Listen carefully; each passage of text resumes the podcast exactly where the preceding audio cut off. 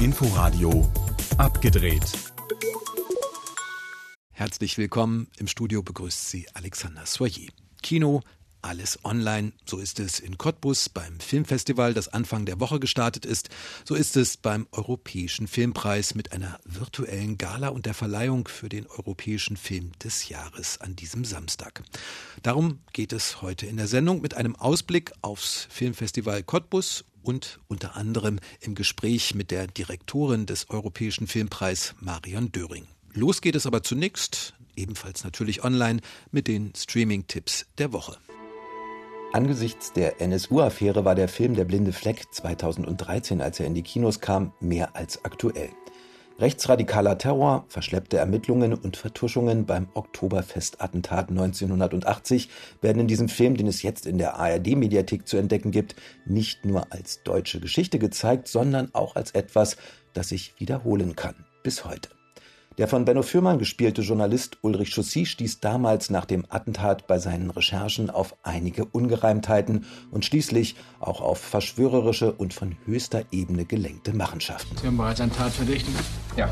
Die Ermittler kommen zu einem bequemen Ergebnis. Köhler war Mitglied der rechtsradikalen Wehrsportgruppe Hoffmann. Gundolf Köhler, der Einzeltäter. Ein politisches Motiv konnte nicht erkannt werden. Das ist doch nicht zu glauben. Na los da vorne! Geklärt ist der Fall bis heute nicht wirklich und Chaussy hat mehr als drei Jahrzehnte immer weiter daran gearbeitet. Nicht zuletzt mit diesem Verschwörungsthriller, an dem er beratend und als Drehbuchautor mitwirkte.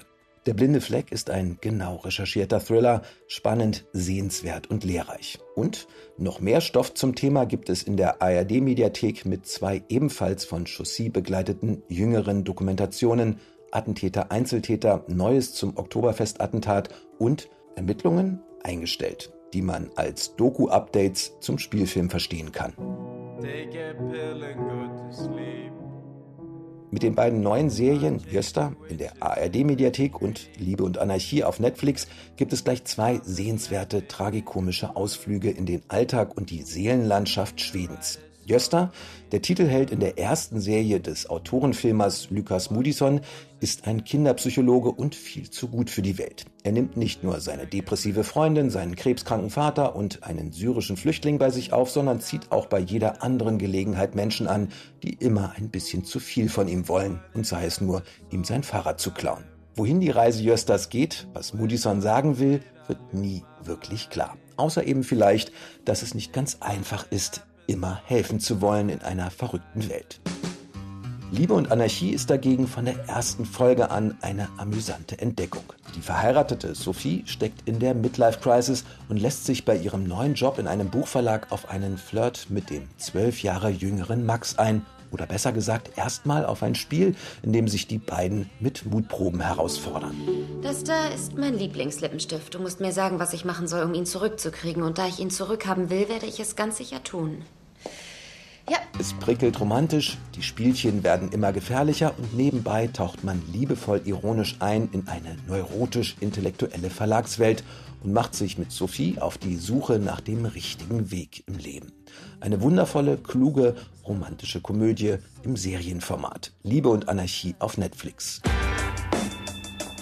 Steven Soderberghs Logan Lucky ist auf den ersten Blick eine Hinterland-Südstaaten-Unterschichten-Version von Oceans 11 über die beiden von Channing Tatum und Adam Driver gespielten Logan-Brüder, die sich mit einem Überfall auf ein Autorennenspektakel einen Ausweg aus ihrer allgemeinen Chancenlosigkeit versprechen. Das Einzige, was sie dafür noch brauchen, ist der im Knast sitzende Safeknacker Joe Bang, wasserstoffblond und mit schriller Begeisterung gespielt von keinem geringeren als Daniel Craig.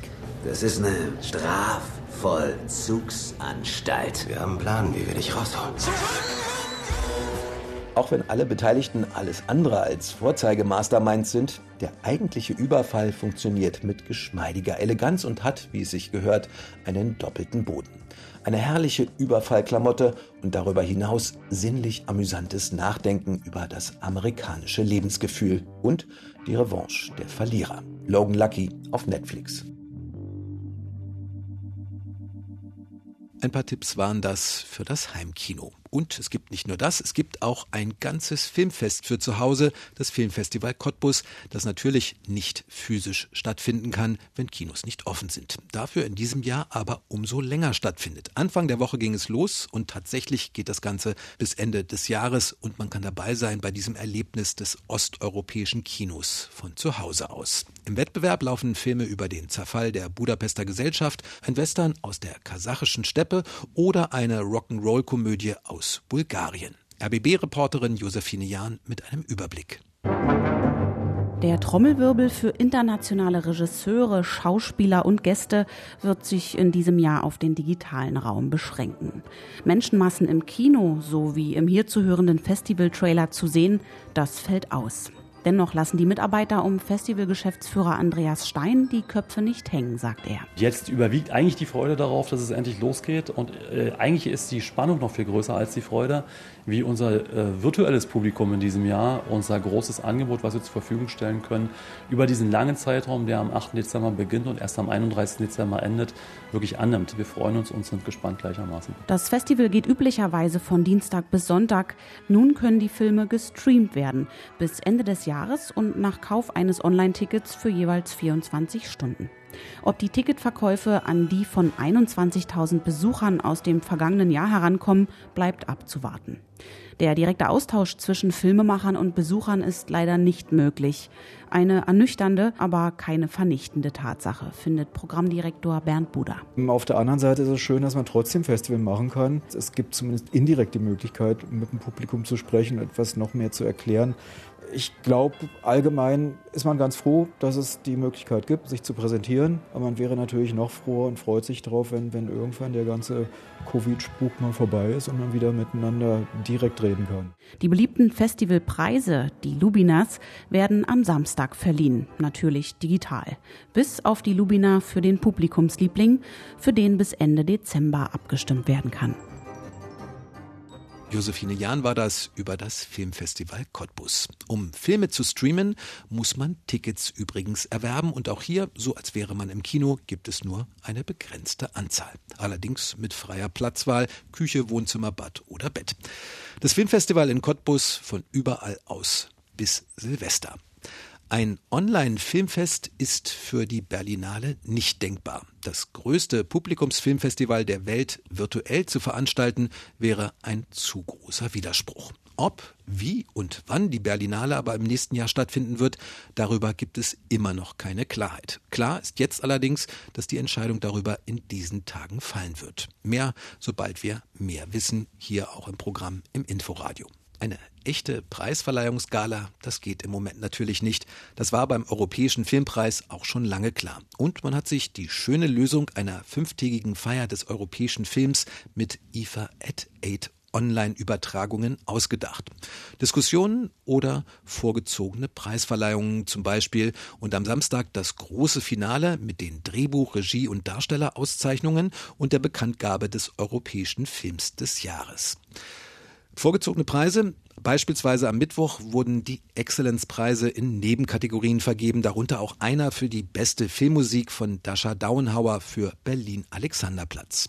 Am Dienstag begann der IFA at 8 Reigen zunächst mit einer Diskussionsrunde über die Lage und die Zukunft des europäischen Kinos, in der Filmemacher wie Agnieszka Holland, die nächstes Jahr die Leitung beim Europäischen Filmpreis übernimmt, oder der in diesem Jahr mehrfach nominierte Thomas Winterberg zu Wort kamen. The experience of sitting in a cinema, doing that together with other people in the room, hearing the, the gasp in the room, is a sensation we have to remind people. Die Kinoerfahrung als etwas Unvergleichliches, an das man die Zuschauer nach Corona allerdings erst wieder erinnern muss. Denn der Algorithmus der Streaming-Portale fördert die Faulheit von uns Konsumenten.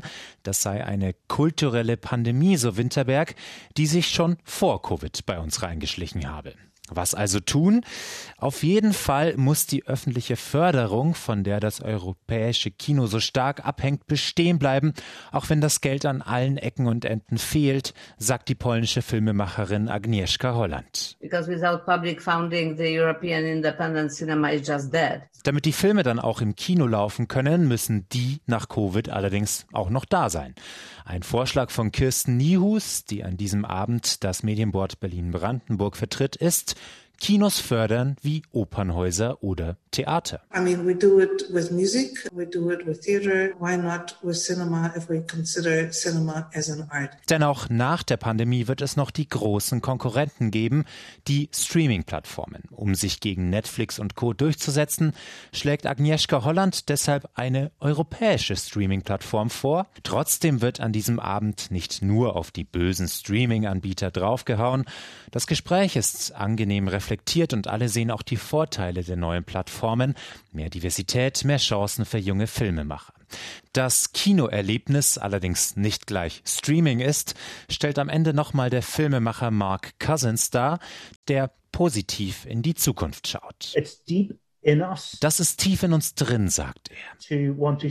Wir wollen uns hingeben, Kontrolle verlieren, unsere vertraute Umgebung verlassen. Und das ist es, was Kino ausmacht, dass wir uns verlieren, keine Ablenkung haben. Kino ist da die immersivste Sache, die es gibt, sagt er. Nun ja, außer vielleicht Schwimmen. No other, no, maybe like swimming. Ein Beitrag von Jakob Bauer, der sich die Auftaktdiskussionsrunde zum Europäischen Filmpreis angeschaut hat. Am Samstagabend dann die große Preisverleihung des Europäischen Filmpreis in den wichtigsten Kategorien. Und es wird auch ein Abschied werden für Marion Döring, die im nächsten Jahr die Geschäftsleitung an Agnieszka Holland übergibt. Ein Abschied nach über 30 Jahren. Seit Gründung 1988 ist sie dabei, seit 1996 als Geschäftsführerin. Und ihren Abschied hat sich Marion Döring natürlich auch anders vorgestellt, genauso wie die Gala in diesem Jahr. Nein, überhaupt nicht. Natürlich habe ich mich gefreut, auf Island, auf Reykjavik, vier Wochen vorher dort zu sein und äh, die letzten Vorbereitungen eben von dort aus zu machen. Und ich habe mich auch gefreut darüber, dass ich äh, ja doch weiß, wie es geht nach all den Jahren und mich etwas entspannter da reinbegeben kann. Und ähm, ja, das Gegenteil ist der Fall. Nach 33 Jahren heißt es eigentlich jetzt wieder alles auf Anfang, alles neu weil äh, so eine virtuelle Preisverleihung oder eine Serie von virtuellen Preisverleihungen, wie wir sie diese Woche machen, ist was ganz anderes. Da gibt es keine Erfahrungswerte, auf die man zurückgreifen kann. Also es ist ein Abenteuer, auf das wir uns da eingelassen haben. Das Gute aus einem Jahr zu ziehen, das für die Filmbranche mehr als negativ war, das ist das Ziel.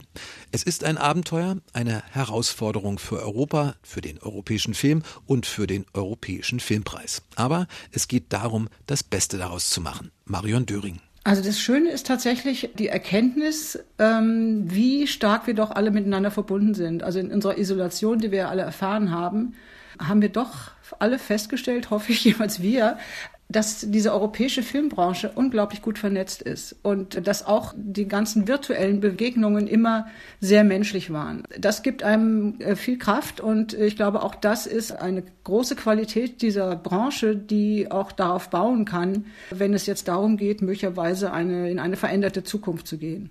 Unter den sechs nominierten Filmen für den Europäischen Filmpreis sind in diesem Jahrgang gleich zwei Deutsche mit dabei. Christian Petzolds Undine und Burhan Korbanis Berlin Alexanderplatz. Als beste Schauspielerin ist Nina Hoss für Schwesterlein nominiert, Mats Mikkelsen als bester Darsteller in Thomas Winterbergs Another Round.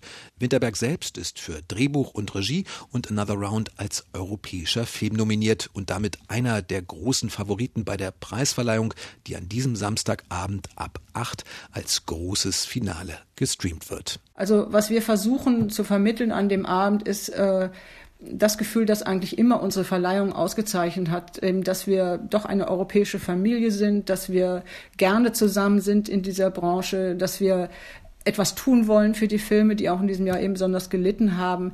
Es soll eigentlich eher sein, so ein, ein symbolisches Zusammensein an einem Abend, wo man eben sich äh, das europäische Kino feiert mit den Mitteln, die möglich sind, wenn man so etwas virtuell macht. Aber wir sind ja auch zu viert Gastgeber, ähm, Agnieszka Holland, die neue Präsidentin, Wim Wenders, der jetzt äh, äh, ausscheidende Präsident, Mike Downey, der Vorsitzende und ich als ebenfalls ausscheidende äh, Direktorin der Akademie und äh, Stephen Gätjen, der das Ganze moderieren wird. Und wir haben einige Laudatoren dabei, die auch zu uns kommen werden. Das ist ja im Futurium in Berlin. Aber das Ganze ist natürlich unter strikten Auflagen, hygienischen Auflagen. Wir werden alle getestet. Ja, das ist einerseits ein bisschen beklemmt, aber andererseits, glaube ich, merkt man auch, dass es gut tut, einfach zu sehen, wenn so ein paar Menschen mal wieder zusammenkommen und vor allem, wenn sich auch aus dieser Begegnung äh, nach außen überträgt, ja, das Kino lebt. Marion Döring, ausscheidende Direktorin des Europäischen Filmpreis. An diesem Samstag ab 20 Uhr werden die wichtigsten europäischen Filmpreise vergeben. Das war abgedreht. Im Studio verabschiedet sich bis nächste Woche Alexander Soyer. Inforadio Podcast.